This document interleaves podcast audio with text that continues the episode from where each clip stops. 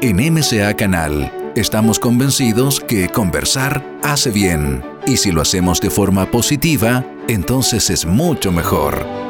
A partir de este momento, Edgardo Fogel te invita a una amena y profunda charla. Esto es Conversando en Positivo, un momento de luz para compartir experiencias de vida por MCA Canal, resonando con el alma. Hola amigas, hola amigos, ¿cómo están? Una alegría de poder estar con ustedes nuevamente aquí en MSA Canal, un nuevo programa de Conversando en Positivo. Desde ahora, eh, desde Chile, con una española chilena, eh, que ustedes la conocen, una gran invitada, inspiradora de muchísimas personas. Eh, ella nació en Madrid, sí, pero ya vive en Chile mucho tiempo. Pia Sartorius, yo creo que la conocen la mayoría, todos la quieren. Eh, ha vivido experiencias únicas, yo creo, en su vida, varias experiencias límite que le han provocado muchos cambios eh, a través de todas sus experiencias de vida. Ya a los 17 años tuviste un ayuno muy prolongado que la llevó casi a un estado, una muerte clínica, se puede decir.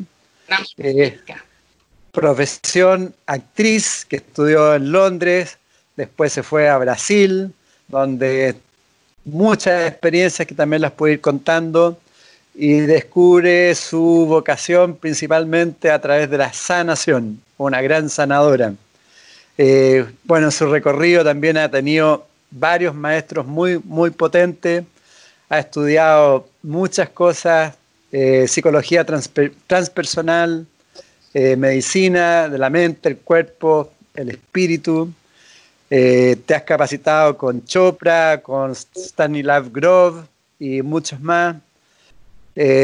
Haces ciencia de la sanación, respiración holotrópica, meditación de sonido primordial, instructora de yoga, respiración mercaba, enegrama, etc. Y desde el año 94, si no me equivoco, más o menos. Sí, 94. 94, más de casi 26 años, eh, imparte, tiene su centro, imparte talleres, imparte conferencias, eh, desarrolla terapias, etcétera, etcétera, etcétera. Y principalmente una tremenda buscadora eh, y también una gran inspiradora. Así que bienvenida, Pía, muchas gracias por estar con nosotros. Yo creo que todos te están aplaudiendo y, bueno, y, bienvenida a Conversando en Positivo. muchas gracias, Edgardo, por invitarme. Para mí un regalo, tú lo sabes. sí, de poder compartir contigo, poder compartir con Chile, feliz de estar aquí. Porque estamos viviendo momentos límites en la humanidad. Exacto, bueno.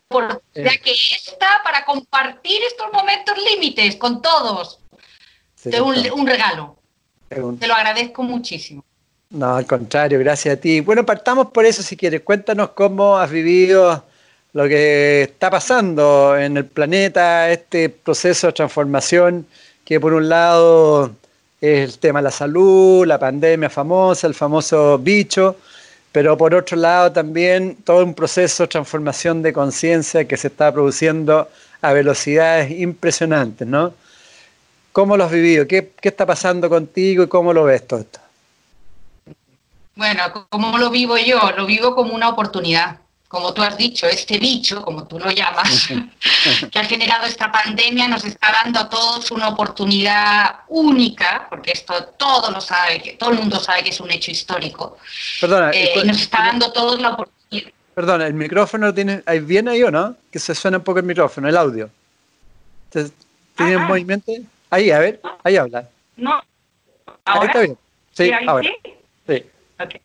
Bueno, pues esta es una oportunidad muy grande que estamos teniendo todos para crecer, para transformarnos y para pegarnos un inmenso, gran salto de conciencia. Mm. Esto es una, una oportunidad única para pasar de una vida desde el ego a una vida desde la conciencia del alma, el espíritu, como lo quiera llamar. Porque la gente usa todo tipo de palabras para hablar del alma. Alma, espíritu, universo, cosmos, Tao. Es una gran oportunidad para pasar como referente el ego a referente el alma. Es una mm. gran oportunidad para pasar un proceso de duelo, porque la humanidad entera ha pasado por la, está pasando por la experiencia límite del duelo. Una experiencia necesaria para hacer el cambio de conciencia. Yo me he dado cuenta que si la persona no pasa por el dolor y no pasa por la noche oscura del alma y no topa fondo, no eleva su nivel de conciencia. Mm. Porque en el fondo con la pandemia y el confinamiento la gente está en un duelo. Se terminó la vida de antes. Ya no podemos seguir viviendo como antes. Todo ha cambiado. Cierto. Es un proceso irreversible. Irreversible, no hay vuelta atrás. El muerto ya lo hemos visto todos. Es impresionante que por primera vez en la humanidad todos, todos los países, todo el mundo está viviendo el proceso de duelo, de luto. Cada uno lo ve con conciencia o de forma inconsciente. Yo voy a hacer conciencia, un proceso psicológico en el cual estamos todos, que se llama el proceso del muerto, del, del duelo. Y lo estamos viviendo juntos, en unidad. ¿Y qué hay que ¿Qué hay que ir eh, dejando atrás? ¿Qué hay que ir votando? ¿Cuál, cuál es el proceso del duelo? O sea, primero vamos a hablar sobre el proceso del duelo y después qué invitación te da el duelo. Perfecto. Entonces yo te voy a contar cómo vivo, cómo viví lo de la, pandemia en España. Yo estaba cuando partió todo, todo, en España, después llegué a Chile. Entonces, al principio uno parte con la negación, porque teníamos a Italia, a China primero, a Italia después, y en España al principio lo negábamos, como, ya, qué exageración, tampoco es para tanto. Hay una, entre el shock, la negación, evitar conectarme con eso, porque mi vida estaba maravillosa o me lo estoy pasando fenomenal, ¿cómo ahora me voy a conectar con un virus que me va a hacer parar mi vida? El gobierno empezó a decir que venía un, confinamiento, una cuarentena, y seguíamos en la primera etapa del duelo, la negación. Evitar conectarnos con la gravedad de lo que estaba sucediendo. El shock y el miedo, y el miedo, la confusión de que no sabíamos qué es lo que estaba sucediendo. Porque esa es una de las maravillas de lo que está pasando que mucha gente no tiene ni idea qué está sucediendo de verdad. Es algo totalmente nuevo. Y esa es la primera etapa. Con cualquier duelo, negarlo. De ahí pasamos al confinamiento, del confinamiento a las muertes, a los contagios, a convivir todos en la familia, a enfrentarnos a nuestra realidad en nuestros hogares. Mira lo que te estoy diciendo, enfrentarnos a nuestras realidades en nuestros hogares, sin poder escaparnos, sin poder huir, porque al ego le encanta huir, salir corriendo, anestesiarse. Y de ahí pasamos a la segunda etapa del duelo, aunque las etapas del duelo se viven en un día, las cuatro primeras etapas se viven todas juntas. Yo las voy separando, pero se viven juntas. Y ahí partió la segunda etapa, que es la turbulencia emocional. Mucha gente entró en lo que se llama el duelo eufórico. ¡Wow! Esto es lo mejor que me puede estar pasando en mi vida. Finalmente puedo estar con mis hijos, finalmente puedo tener tiempo para mí mismo, para mí misma, finalmente tengo paz y quietud, que es lo que llamamos el duelo eufórico momentos de éxtasis, de expansión, de finalmente lo logré. Y de ahí, después de esa euforia que no dura mucho, siguió el confinamiento, como está pasando en Chile, y partió la frustración, la irritabilidad porque no tengo espacio en la casa, porque están los niños estudiando en la casa, porque no puedo salir a la calle, porque se activan historias infantiles. Muchísima gente se le ha activado su historia infantil en el confinamiento. Todos los temas no resueltos nos está dando la oportunidad el confinamiento de resolverlos. Pero yo no puedo resolver algo que no soy consciente. Entonces es muy importante que las personas empiecen a tomar conciencia de su proceso psicológico, qué es lo que se está activando, qué es lo que el inconsciente te está dando el regalo para que te trabajes, lo sanes, lo perdones y lo dejes ir. Muchas personas, no nos podemos engañar, están viviendo, si no están en el duelo eufórico de la gratitud, extrema del éxtasis, que esto es lo mejor que me puede estar pasando y que esto es la gran oportunidad de mi vida, si han entrado en el duelo puro y duro, están con mucha angustia y ansiedad. El nivel de antidepresivos que la gente está tomando es único en la historia de la humanidad. Porque hay la segunda etapa activa rabia, porque no te gusta que la autoridad te obligue a confinarte. Ahí ya tenemos la autoridad materna y la autoridad paterna. Mm. Después, irritabilidad porque están sobrepasados con todo lo que pasa en el hogar. Entonces, esa es la segunda etapa, cómo manejo todas esas emociones de angustia, de rabia, de tristeza, de confusión, de irritabilidad, de incomodidad. Y ahí pasamos a la tercera etapa, que es muy interesante, que se lo he visto, nos lo hemos visto a mí también, a todo el mundo, que es luchar para encontrar un significado. Alguien necesita explicarme qué está pasando todo el mundo buscando en las redes todo tipo de explicaciones a lo que estamos viviendo.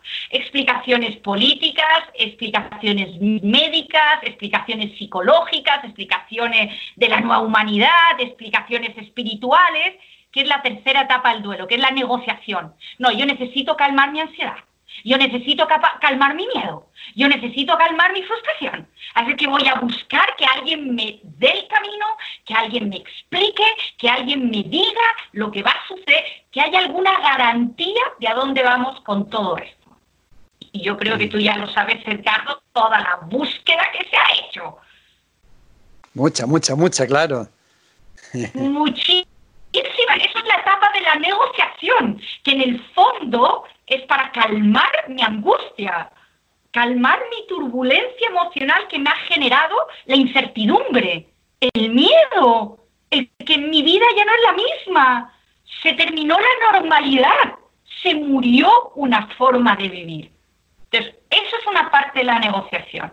¿Para qué? ¿Por qué lo digo? Para que la persona cuando se vea en esa lucha por encontrar significado diga, estoy en el duelo, estoy en el duelo, porque al final el significado requiere que lo encuentres dentro de ti, no afuera. Exactamente. Sino que vayas para adentro y busques tú el significado de todo esto, mm. para tu vida, para tu yo individual y para el yo colectivo. Aquí es, esencial conectar contigo, es esencial conectarte con tu intuición y tu conciencia. Eso te lo digo después, te lo profundizo.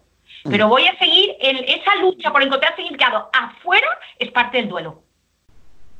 ¿Ya? Lo siguiente de la negociación es hablar con todo el mundo y amar a tus amigos, llamar a tu familia, llamar a tus tíos, hasta gente que no habías hablado nunca en tu vida, llamarlos por teléfono para contar tu historia, para contar todo lo que te está pasando, para saber la opinión de ellos. Todo eso también es parte de la negociación para calmar la angustia y la ansiedad. Mandar memes, mandar videos, mandar charlas, todo es parte para cómo calmo mi angustia y mi ansiedad ante este caos en el cual estamos. Y ahí parte la cuarta etapa, que es la depresión.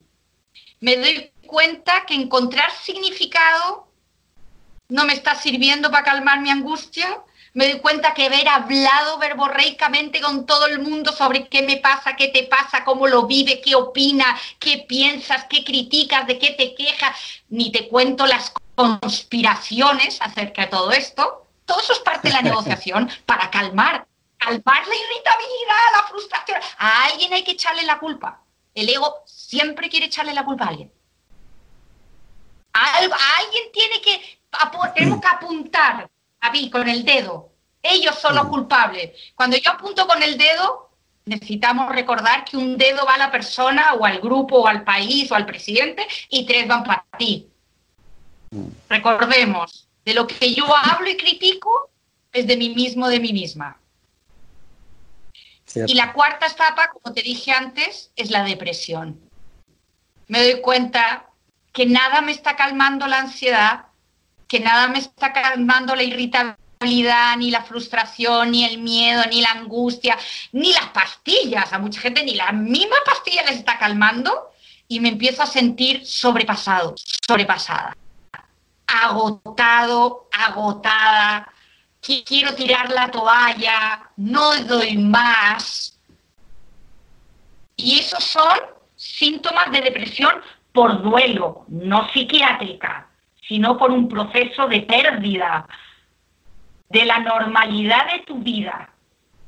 Entonces es normal que te sientas sobrepasado, desesperado, sin salida, es como no ver la luz al final del túnel. Esas son las primeras cuatro etapas del duelo mundial que estamos viviendo. Estas etapas también te sirven para tu duelo personal si se te muere un ser querido, porque quiero informar que a mucha gente se le está muriendo seres queridos en esta pandemia. Yo que hago terapia he, contenido a mucha gente que se le ha muerto el padre, el abuelo, el marido. Mira, he observado que se han muerto más hombres que mujeres. Eso dicen, claro.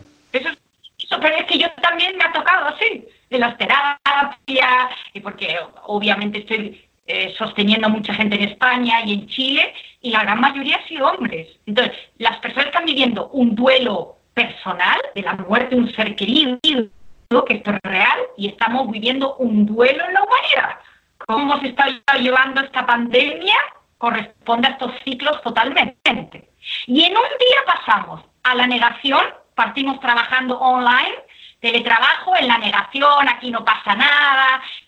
De repente se conectan con las noticias o con algún meme, un video que los manda, angustia, miedo, Aquí viene el caos, el final del mundo, la crisis económica.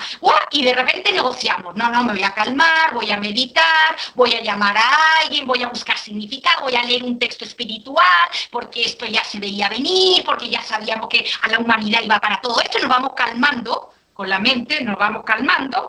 Y de ahí de repente en la noche me siento agotado, agotada, sobrepasado, porque ya no sé hasta cuándo va a durar todo esto.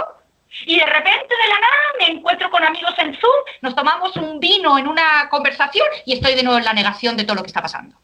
Y ahí vamos, va y viene, va y viene. Un carrusel durante el día de las cuatro primeras etapas, pero sin parar, Mucha ah. gente pasa de la, primera etapa, de la negación, a la última, a la cuarta etapa que es la depre, el bajón. Y no tienen ni idea porque están cansados o sobrepasados. No pasa por la turbulencia, por la negociación. Eso es un misterio, porque hay personas que no les gusta pasar por el dolor. Entonces, como a mucha gente no le gusta pasar por el dolor, se lo anestesia, entonces pasa de la negación al cansancio, para llegar a la última etapa, que es la que estamos esperando, no sabemos cuándo va a llegar, porque en el duelo nadie sabe cuándo va a llegar esa etapa. Nadie, es un misterio. Eso depende de la persona, que es el comienzo de una nueva vida. Ir adelante con una nueva forma de vivir, una nueva humanidad, una nueva forma de relacionarnos, como lo quieran llamar. Pero esa quinta etapa, donde hay un, donde estamos todos explorando opciones, porque en este presente estamos todos explorando qué opciones tenemos para la nueva vida, eh, llegará en el momento menos pensado. Esa es la belleza, el inconsciente. Ahora, Pia, ¿tú ves cierta diferencia entre personas que, que tienen algún cierto trabajo interno versus las que no han tenido ningún tipo de trabajo? Sí, una diferencia inmensa. En esta mm, situación llamada pandemia se ha mostrado quién tiene crecimiento personal y quién no tiene crecimiento personal. Las personas que no se han abierto por opción al crecimiento personal están estancadas en el miedo. Mucho miedo. Y realmente, con tantos años que llevo trabajando en la sanación, que eso es lo que más me apasiona, el miedo es lo que enferma. Realmente lo que nos va a enfermar no es el virus, va a ser el virus. Es el principal es una enemigo. muy limitada, pero el principal es el miedo. Mm. Esto es lo que hace que tu sistema inmunológico baje, se deteriore. Eso es lo que nos enferma. El ah, miedo causa estrés y el estrés debilita el cuerpo físico. ¿Y qué le dice a las personas que... el primer... a las personas que nos están escuchando este instante, cómo salen del miedo, así en aspecto? Primero, decirte que te acojo tu miedo. No te lo voy a negar. El miedo es parte del ser humano. Te acojo tu miedo y aprende a manejar tu miedo. El miedo tiene un lado luminoso y tiene un lado oscuro. El lado luminoso es que te protege. Un miedo equilibrado te protege. Ponte la mascarilla si quieres, lávate las manos, mantén las instancias. Encuentro que protege y que protege al otro. Toda esta enseñanza no solamente cuidarme a mí, eh, como sociedad estamos aprendiendo algo muy bello, que es cuidar al otro. Mm, cierto, cierto. Esa es la parte, eso es precioso. Es confiar en que yo me puedo cuidar y confiar que tú, Edgardo, me vas a cuidar a mí también. Como sociedad. ¿Ya? La parte negativa del miedo es cuando te paraliza Mm. La parte negativa del miedo es cuando no ves salida al final del túnel, te nubla, te quita conciencia. Y cuando te nubla y te quita conciencia, te bloquea la conexión con tus recursos internos y externos para enfrentar la situación en la que estamos. Cuando alguien está conectado con su alma y su intuición, sabe que tiene recursos internos y externos para cualquier situación que me mande la vida. Mm. Mismo si te contagias de coronavirus, si te contagias de COVID-19, tienes recursos internos y externos para enfrentarlo, porque millones de personas están muertas de miedo a contagiarse. Sí, sí. Yo te apoyo que te cuides para no contagiarte. Ahora, si la vida te manda el contagio, si ese es tu viaje, es muy importante saber que tienes recursos para enfrentar la enfermedad. El miedo no te los deja ver. Ahora, el, te paraliza. sí, el, el miedo. Entonces entras en un círculo vicioso porque te va enfermando más, te va paralizando más y ahí ya quedaste sin salida. Sí, y el miedo, el miedo tiene que ver también con esos pensamientos enfermos que tenemos que son recurrentes y que, y que no sabemos detenerlo. ¿Cómo trabajar con, con esos pensamientos recurrentes que nos quitan la energía y nos bajan la vibración? Tu pregunta es esencial, la encuentro importantísima, porque como muchos ya me conocen, me, gusta mucho hablar de gimnasios. Y está el gimnasio físico, que lo conoce todo el mundo, el gimnasio psicológico emocional y está el que me estás planteando, el gimnasio mental. Y pues está el gimnasio espiritual. Cuando tú me hiciste la pregunta, ¿cuál es la diferencia entre la gente que tiene trabajo personal y la que no, aquí hay una respuesta también. porque uno de los gimnasios que necesito desarrollar en mi vida es el gimnasio mental. Y los que ya estamos comprometidos con la conciencia, porque es un compromiso. Yo elijo la conciencia. Hay gente que elige la inconsciencia. Esto es una decisión de vida. Eliges una vida de conciencia, paternidad consciente, parejas conscientes, eh, relaciones conscientes, salud consciente, sanación consciente o eliges la inconsciencia. Entonces, parte de este compromiso con la conciencia es controlar mi mente, porque ya sabemos con la física cuántica que tu realidad es un reflejo del observador. Quiere decir que todo lo que vives afuera es un reflejo de tus creencias, de tus pensamientos. Tus creencias generan pensamientos, esas creencias y pensamientos generan emociones y esas emociones generan acciones y esas acciones generan tu realidad. Si yo tengo creencias negativas y tengo pensamientos negativos, eso me genera miedo, angustia, irritabilidad, frustración y me genera acciones negativas y realidad que no es la que yo deseo. Entonces es esencial que controlemos los pensamientos. Cada vez que vienen pensamientos negativos, di anulado, cancelado y cámbialos por pensamientos positivos. Esto es un gimnasio, porque los pensamientos negativos llegan. ¿Y sabes por qué llegan? Por todas las noticias que escuchas, por todo lo que escuchas personas que tienen creencias negativas. Necesitas protegerte de la negatividad y transformarlo en un gimnasio mental con pensamientos positivos. Es esencial. Y eso eh, requiere observación de nuestros pensamientos, de una forma. ¿eh? Quizás, quizás anotar... tal cual, requiere observación, por lo tanto requiere que desarrolles tu mundo interior. La humanidad entera se ha centrado en el mundo exterior, en el hacer, hacer, hacer, para tener, para tener. ¿Sabes cómo nos llamaban en 1994 a los que nos dedicábamos al ser? Hippies, locos, perdidos, que nos sobraba el tiempo, Porque nos han educado que lo más importante es hacer, hacer, hacer para tener, tener, tener. Y mm. que son unos privilegiados o unos perdidos los que se dedican al ser. Esta pandemia es un llamado para decir, la vida es un equilibrio entre el exterior y el interior. Es una invitación a ir para adentro. Mira, Edgardo, mira toda la publicidad. Quédate en casa escuchaste? Me imagino que sí. Quédate en casa. ¿Ya? quédate en casa. Si vemos la horizontal es quédate en casa. Si vemos la vertical es quédate en casa. Siempre se ha dicho cuando uno se conecta con el mundo interior y se conecta con el alma, ¿qué dice uno? ¡Ay, qué rico! Llegué a casa.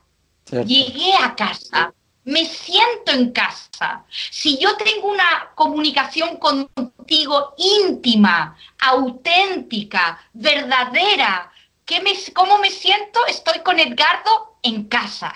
Entonces, esta pandemia es una invitación de sí, quédate en casa, quédate en tu mundo interior, ve para adentro. ¿Dónde está el observador? Porque mucha gente no sabe dónde está el observador. Tú me dices, sí, necesito observar mis pensamientos, sí, ¿y dónde está ese observador? Para observar mis pensamientos, para observar mis emociones, mi fantasía, ¿dónde está ese observador? En el silencio. No puedo observar mis pensamientos si no estoy en silencio. Ahora, es un silencio activo de alguna forma. Sí, es un silencio activo, pero partamos, date momentos de silencio en tu día a día, hoy día en tu confinamiento.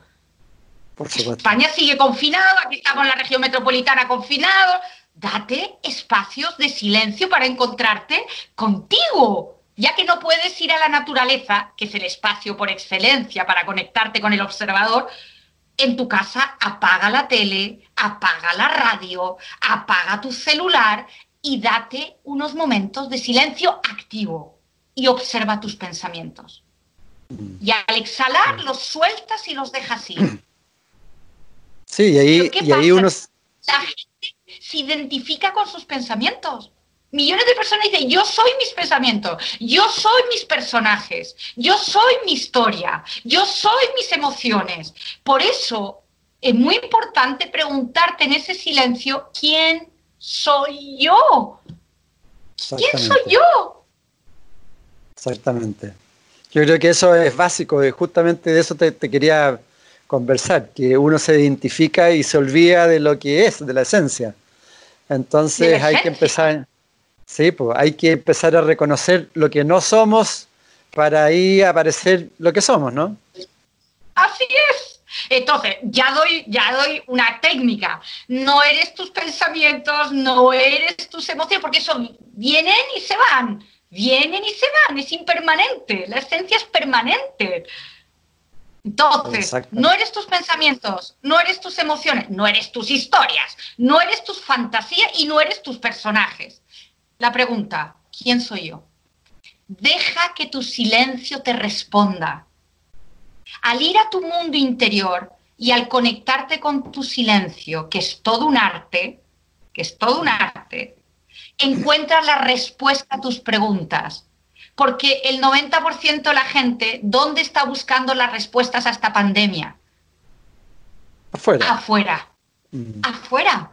Mm. Y esta invitación de este retiro espiritual, de este claustro llamado confinamiento, porque hay gente que lo toma como un retiro espiritual y hay gente que lo toma como cárcel domiciliaria. Mm. Son dos focos totalmente diferentes si lo tomas como una cárcel, lo tomas como un castigo. Me están castigando. No como una oportunidad de crecimiento, de desarrollar tu mundo interior, la inteligencia intrapersonal, la capacidad de ir para adentro.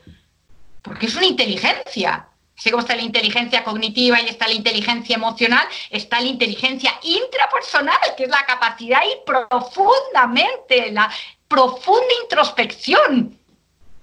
¿Y cómo hace? Y ahí preguntar, ¿quién mm. soy yo? ¿Cómo haces, Pia, entonces después la, gimnasia emocional? ¿Cómo la trabajas?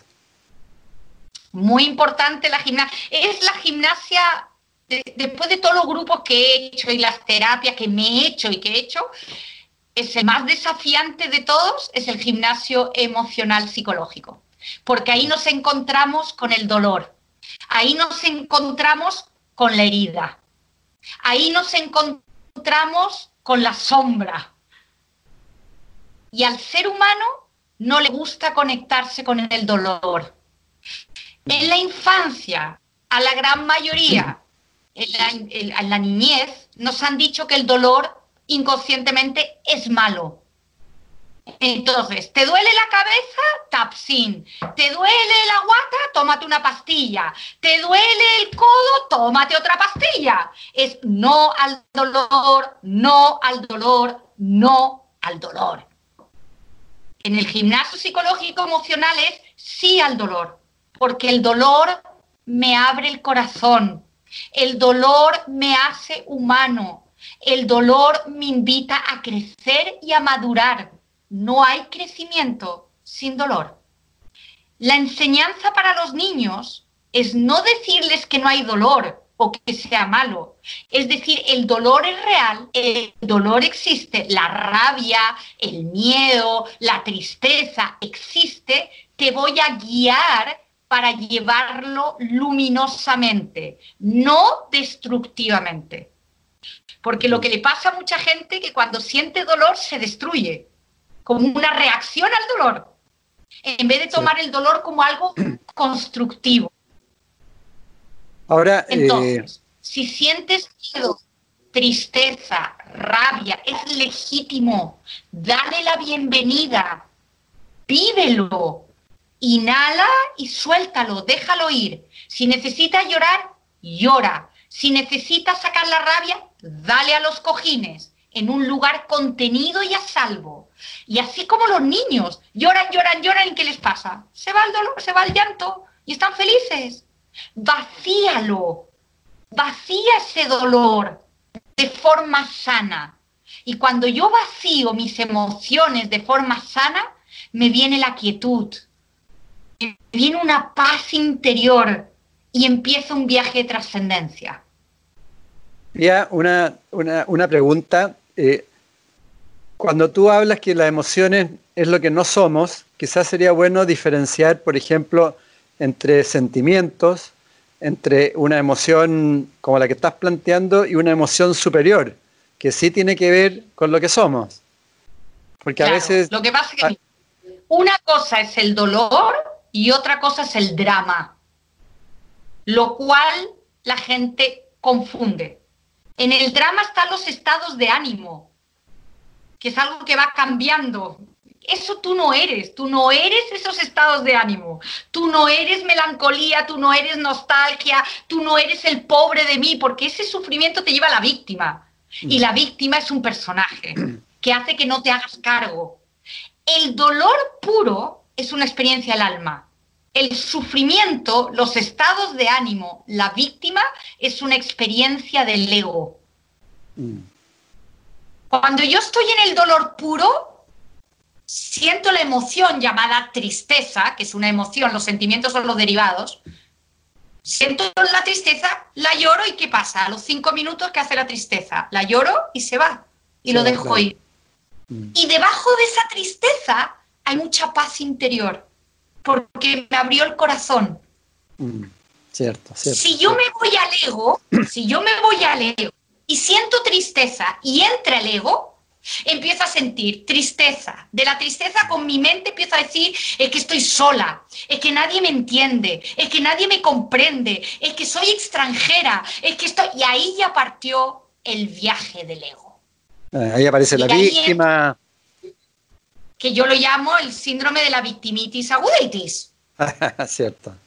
Nadie me entiende, nadie me comprende, pobre de mí. Y eso no eres tú. Eso es una defensa para no conectarte con la emoción pura. La emoción pura viene y se va. La emoción egótica es una manipulación. Y cuando tú hablas de, que todos tenemos un sanador interno, ¿qué significa eso? O sea, todos tenemos dentro de nosotros un yo superior, llámalo así, porque está el yo egótico o el yo superior, que sabe que tiene los recursos para sanarse de cualquier enfermedad física, psicológica o mental. Ahora, todo el viaje es aprender a conectarme con ese yo auténtico, con ese yo superior, con esa alma o ese sanador interno. Mm. Ese es el viaje. Y eso necesitas conectarte con la intuición, porque la intuición te habla. ¿Y cómo, la me conecto? te da la respuesta a tus preguntas. ¿Cómo te conectas? En mi caso ha sido con la meditación. La meditación me ha, me ha elevado la conciencia, me ha dado calma, porque lo que hace la meditación es irte aumentando los niveles de conciencia espontáneamente, de la conciencia del miedo a la conciencia de la paz interior, a la conciencia del amor incondicional, a la conciencia de la creatividad, a la conciencia de la intuición. Mm. Ahora, ah. existen otros caminos para conectarte con la intuición. La naturaleza, la contemplación, la oración, todos tienen un denominador común, el silencio. Aquietarte, aprender a escucharse. Es aprender a escucharse. Yo solo me puedo escuchar si me calmo. Si estoy haciendo cinco cosas a la vez y tengo la agenda llena, es imposible que te escuches. La energía divina está constantemente hablando con nosotros a través de la intuición y de los símbolos. Yo no puedo escuchar mi intuición y o ver los símbolos o entender el simbolismo de la vida si no me aquieto. Imagínate qué maravilla el confinamiento. Nos ha invitado a qué? A quietarnos, a vivir una vida más simple, a no hacer 10 cosas al mismo tiempo. Bueno, tú, tú has tenido experiencias también ya bien límites y también sé que has conocido muchos sanadores. Imagino que no tienes ninguna duda de que somos seres espirituales que estamos experimentando aquí en la materia, ¿no? No tengo ninguna duda que somos seres espirituales. Yo creo que nací sabiéndolo. Nunca lo he dudado. Desde pequeña que tengo regresión a vidas pasadas, que estoy conectada, veía el aura de los profesores, veía los chakras. No tengo ninguna duda de que somos seres espirituales. Todo mi trabajo ha sido y es inspirar, ayudar, guiar a las personas para que se conecten con su yo espiritual. El mundo cambia cuando estoy desde el espíritu.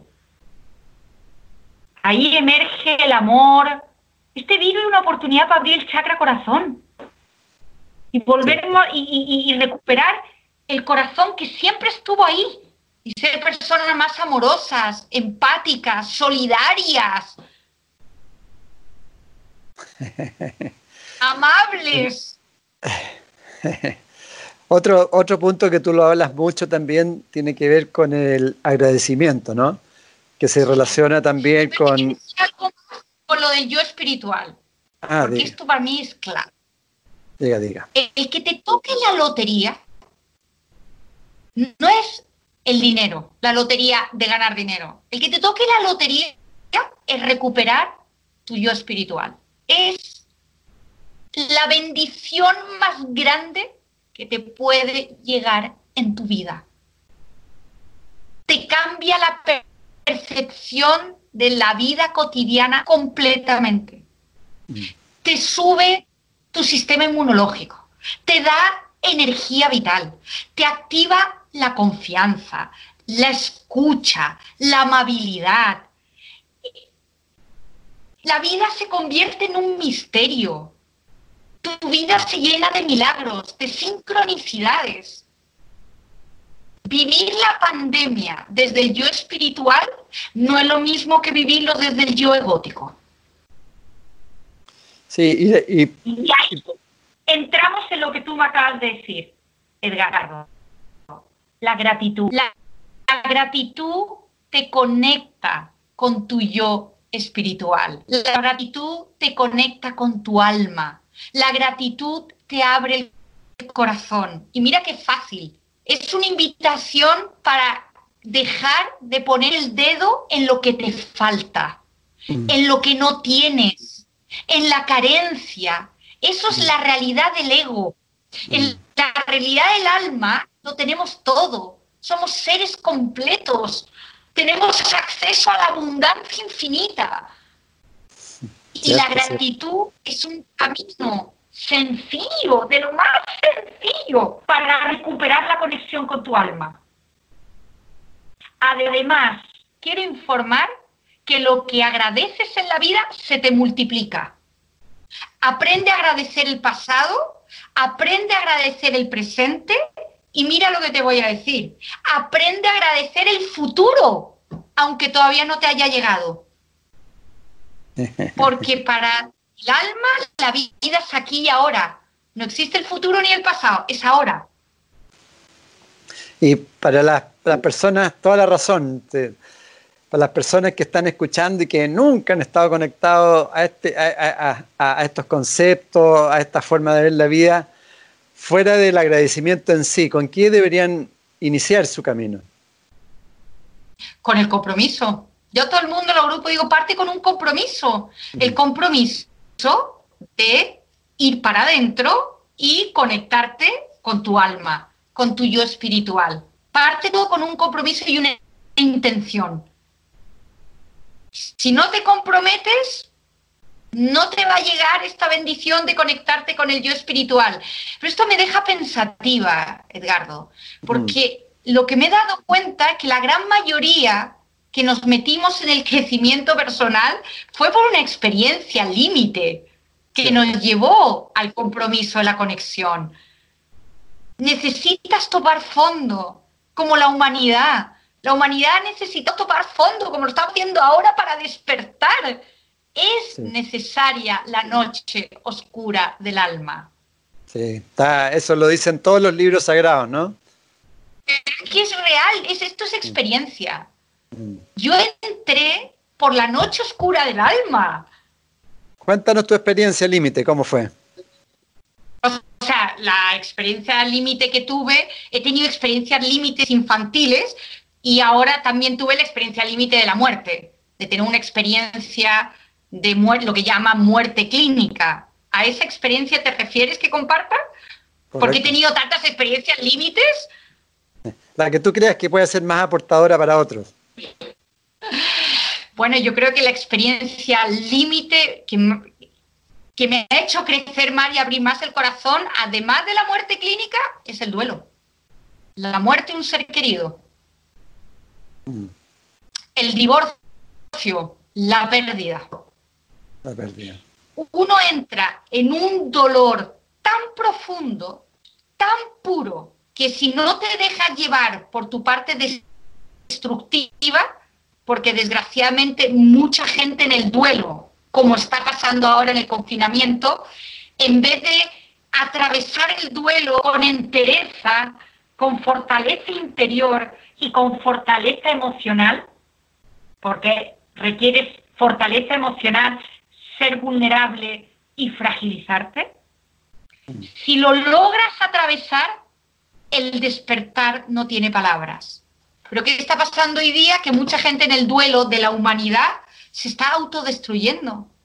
¿Sabes lo que más se ha consumido en el confinamiento en algunos países? El vino, la ah, cerveza y la pornografía. ¿Qué te parece?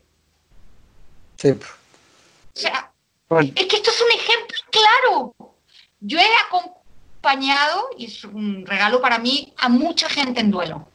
La muerte de un hijo, la muerte de una pareja, que te despidan. Hoy día están despidiendo a mucha gente, la pérdida de un trabajo. Y muchísima gente en la mitad del duelo opta por la destrucción.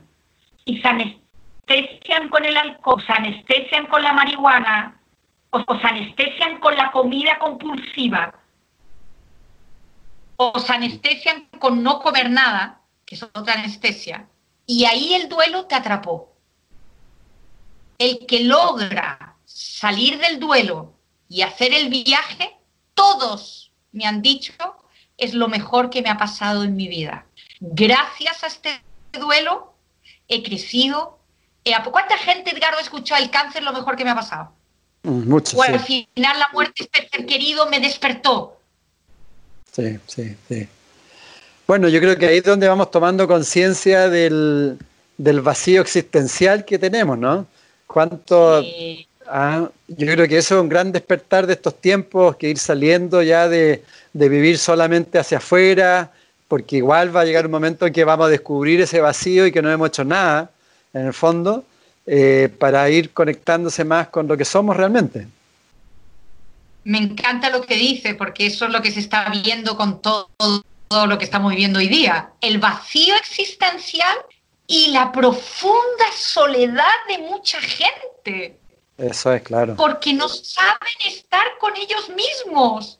Mm. Es como una vez una persona me dice, Pía, ¿vas al cine sola? Como, wow, ¿vas al cine sola? Y respondí, no, voy al cine conmigo misma. sí, pues. Una buena compañía, ¿no? Una, buena compañía. Eso es un gran regalo que podríamos apoyar, aprender a estar con nosotros. Sí, es verdad. Como la persona no sabe estar consigo mismo y no considera que es una buena compañía, no se considera una persona entretenida, me caigo bien. a mí me pasa lo mismo. Exactamente, Equilibradamente me llevo bien conmigo. La gente no se lleva bien consigo misma. Cuando se encuentran solos, se encuentran con la angustia, con el vacío, con la incomodidad, con qué voy a hacer yo ahora esta tarde solo, sola. Entonces sí, lo que tú dices es cierto, nos estamos dando cuenta, muchas personas se están dando cuenta de cuál es el sentido de mi vida. Justamente. ¿Qué deseo yo? ¿Qué deseo? para mi vida. Tienes todos estos meses para ir para adentro y decir, ya, pero ¿qué deseo yo? No solo qué deseo yo, ¿cuál es el sentido de mi vida? ¿Cuál es mi propósito? ¿Qué me motiva? ¿Qué me hace perder el sentido del tiempo y del espacio? Porque mucha gente dice, ¿cómo encuentro mi propósito? Cuando sepas qué actividades te hacen perder el sentido del tiempo y del espacio, que se te pasa así. ¿Has visto cuando se te pasa la hora volando? O se te pasa, no sé ya ni dónde estás, es que estás en algo que te motiva. Sí, sí, sí. Me encantaría decirle a todo el mundo que deseo profundamente que uno de tus propósitos de tu vida sea sanarte. que uno de tus propósitos de tu vida sea conectarte con tu yo espiritual. Que uno de tus propósitos de vida sea elevar tu conciencia. Me encantaría. Lo que pasa es que he aprendido que somos todos diferentes, no todos nos motiva lo mismo. Pero todos aquí en el planeta hemos venido a sanarnos. a recordar quiénes somos. así es, así es. La mm. mucho más entretenida cuando tienes conciencia y estás conectado y cuando no la tienes. Bueno, Una vida con conciencia es mucho más plena y entretenida que una vida inconsciente. Si todo el trabajo, todo este caminar, pasar el inconsciente al consciente, es la base. Bueno, yo creo que eso es lo que se está cuestionando muchas personas. O sea, se están empezando a plantear, bueno, claramente somos vulnerables al 100%, no tenemos ninguna certeza. Y bueno, ¿y para qué venimos a esta vida? Entonces ahí viene la, la reflexión y por otro lado que todo tiene un sentido.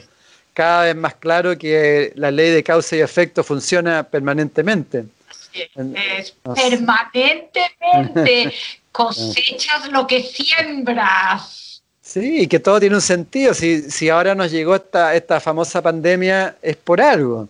Más que echarle culpa, que, que ese otro tema importante que no, no seguir culpando, ¿no?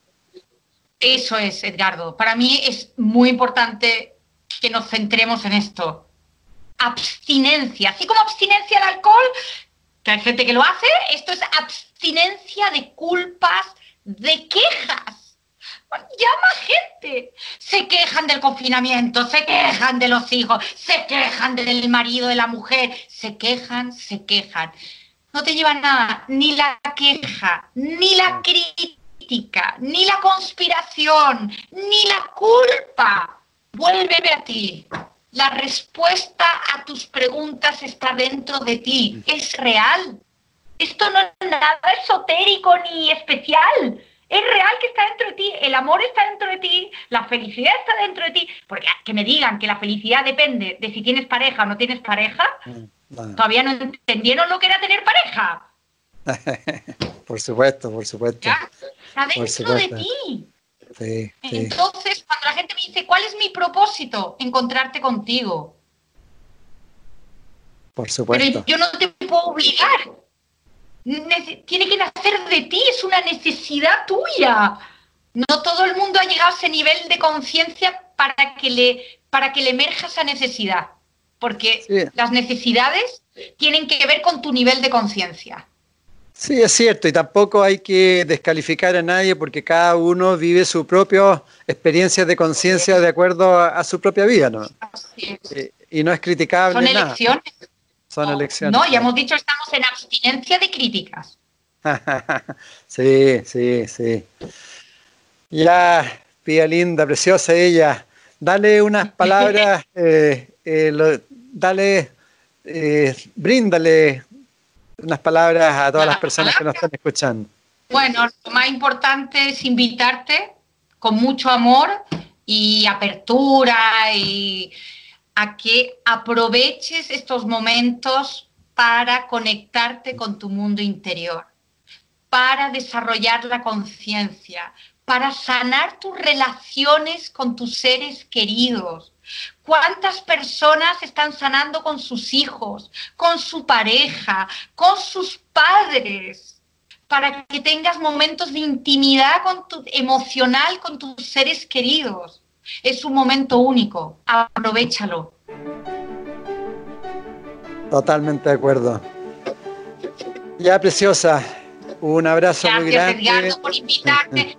Gracias a ti siempre eh, por darme la oportunidad de compartir contigo y con todos los chilenos. Me encanta y con el mundo entero.